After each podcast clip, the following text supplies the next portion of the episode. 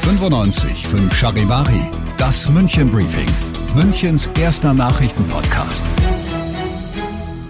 Mit Christoph Kreis und diesen Themen.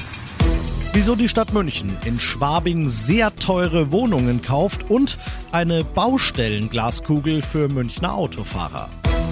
Ich freue mich, dass du auch heute wieder reinhörst in diesen Nachrichtenpodcast. Da erzähle ich dir ja täglich in fünf Minuten alles, was in München heute Wichtiges abging. Das gibt's dann jederzeit und überall, wo es die allerbesten Podcasts gibt und immer um 17 und 18 Uhr im Radio. Schon lang plant die Koalition im Münchner Rathaus rund 230 Wohnungen im traditionsreichen Schwabinger Hohenzollern-Karree zu kaufen. Jetzt schlägt sie zu. Oberbürgermeister Reiter sagt dazu heute: Ich muss Mieterinnen und Mieter soweit es irgendwie geht, schützen. Deswegen habe ich auch ja, intensiv verhandelt mit dem Verkäufer und der Preis ist dann von 200 Millionen auf 125 Millionen gesunken, was ich schon nennenswert finde. Es ist immer noch viel Geld, aber aus meiner Sicht ist es wert, dass wir für die Mieterinnen und Mieter hier diese 125 Millionen als Stadt ausgeben. Der Stadtrat muss den Deal noch absegnen. Reiter rechnete aber mit einer deutlichen Mehrheit, denn wenn der Vermieter im Hohenzollern-Karree künftig die Stadt ist, dann bleiben die Mieten für hunderte Leute dort bezahlbar. Und das haben im Stadtrat auch fast alle erkannt. Aus Reiters Sicht hapert's eher auf überkommunaler Ebene. Er wünscht sich vom Bund zum Beispiel eine Änderung des Baugesetzes, sodass die Stadt grundsätzlich immer ein Vorkaufsrecht hat, wenn solche Grundstücke in München weggehen. Und er wünscht sich außerdem, dass solche Grundstücke in München, die schon in öffentlicher Hand sind, vielleicht mal sinnvoller genutzt werden. Da würde ich mir halt wünschen, dass der Freistaat beispielsweise frei werdende Flächen, wie jetzt wohl im Bereich des Strafjustizzentrums, eben nicht verhökert oder Apple reinholt, sondern da Wohnungen baut. Und zwar für seine eigenen Polizistinnen und Polizisten, für die Pflegerinnen und Pfleger, die der Freistaat selber beschäftigt. Denn die buhlen auch um Wohnungen, die nicht der Freistaat erstellt hat, sondern die wir als Stadt München und damit die Steuerzahler in dieser Stadt bezahlt haben. Und das ist einfach ein Missverhältnis, das kann man nicht mehr länger akzeptieren. Ja, Amen. Sie sind ja eigentlich ein Zeichen dafür, dass was vorangeht. Trotzdem nerven sie jeden, die ganzen Münchner Baustellen. Es wird nie ohne gehen, denken sich das Mobilitäts- und das Kommunalreferat und wollen die Baustellen deshalb zumindest berechenbarer machen.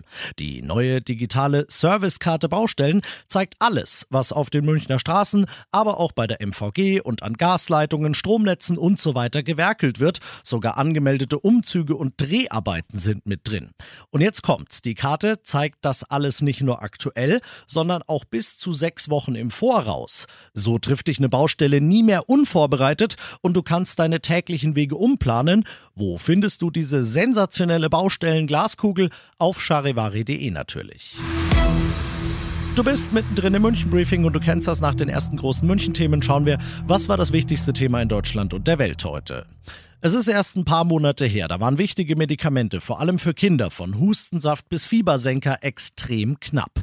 Das soll nie mehr vorkommen, sagt sich das Bundeskabinett und verabschiedet deshalb heute einen Gesetzesentwurf von Gesundheitsminister Lauterbach zum Gegensteuern, Charivari-Reporterin Zoe Tasovali. Apotheker, die leere Medikamentenschubladen aufziehen, das soll es nicht mehr geben. Lauterbachs Rezept dagegen ist bei Ausschreibungen für Antibiotika künftig zu beachten, ob die Wirkstoffe in Europa hergestellt werden. So soll die Abhängigkeit von meist asiatischen Produzenten wie China und Indien reduziert werden. Außerdem ist geplant, für bestimmte Kinderarzneimittel die Preisregeln zu lockern. Festbeträge und Rabattverträge soll es nicht mehr geben. Für Hersteller soll es so attraktiver werden, nach Deutschland zu liefern. Und das noch zum Schluss. Am Viktualienmarkt ist heute offiziell die Münchner Spargelsaison eröffnet worden. Traditionell wird da so ein bisschen Erde aufgeschüttet und dann war unsere Bürgermeisterin Katrin Habenschaden da und hat symbolisch einen Spargel gestochen. Mit dabei war auch unser Charivari München Reporter Olli Luxemburger und Olli, Du musstest sehr viel investigativer recherchieren, als du dachtest bei diesem Termin. So ist es, weil kein Offizieller wollte mir etwas sagen zum Spargelpreis. Niemand wollte sagen, was er denn kostet dieses Jahr, der Spargel. Und deshalb bin ich am Viktualienmarkt selber herumgegangen, habe geschaut, was der da so kostet. Zwischen 22,90 und 29,90 ja habe ich gesehen. Das ist viel, weil momentan ist es noch sehr kalt. Er wächst noch nicht. Am Rande des Viktualienmarkts habe ich dann einen Stand entdeckt, da kostet er 15,90.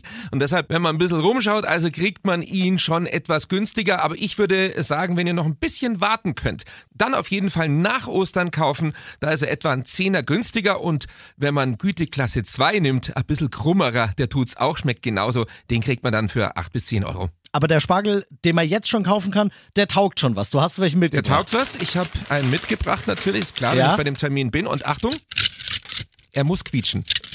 So muss er klingen. Danke, Olli. Dann kochen wir jetzt einen auf. Und äh, ich, Christoph Kreis, wünsche dir einen schönen Feierabend.